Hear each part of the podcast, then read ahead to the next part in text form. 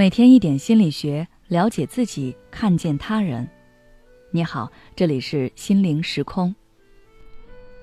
今天想跟大家分享的是，情绪和感受总被否定，该怎么办？你有没有遇到过这样的情况？你跟家人倾诉你的难过，但他们却说：“有什么大不了的？就为这点事儿啊！”让你别总是玻璃心。你跟爱人表达你的不满，他却说你是神经病，天天没事找事。你的发言不被倾听，你的表达不被接受。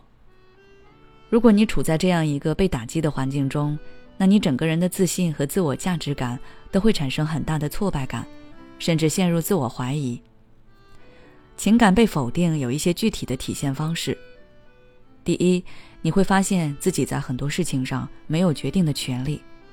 哪怕是你自己的事情，那个人会帮你做主。第二，他总是拒绝打压你的感受和情绪，会说：“你不应该有那种想法，你应该听我的，这样想。”第三，他常常对你的话敷衍沉默，他会玩手机、玩游戏，但就是不回应你。你感受不到被倾听，他还会将这一切归咎于你想的太多，你太过于敏感。你怎么总是小题大做？不至于吧？真是搞不懂你为什么生气。很多时候你会被迷惑，到底是你的感觉出了问题，还是对方做的不对？这里我只告诉你一句话：真正爱你的人，即便不认可你的做法，也会尊重你的感受。如果你正在遭遇着这些，那应该如何应对呢？我给你三点建议。第一点是去重新树立自己的世界观和价值观。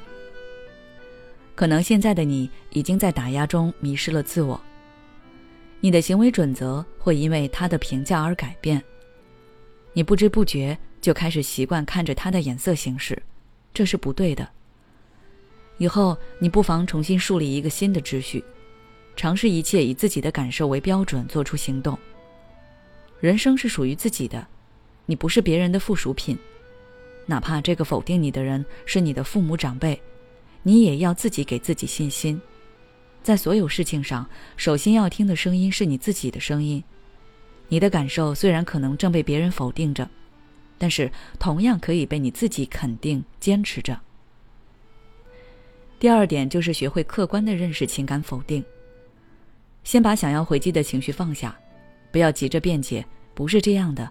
或者歇斯底里的质问：“你为什么不听我说？”学会去思考对方为什么会对你的情感进行否定和忽视。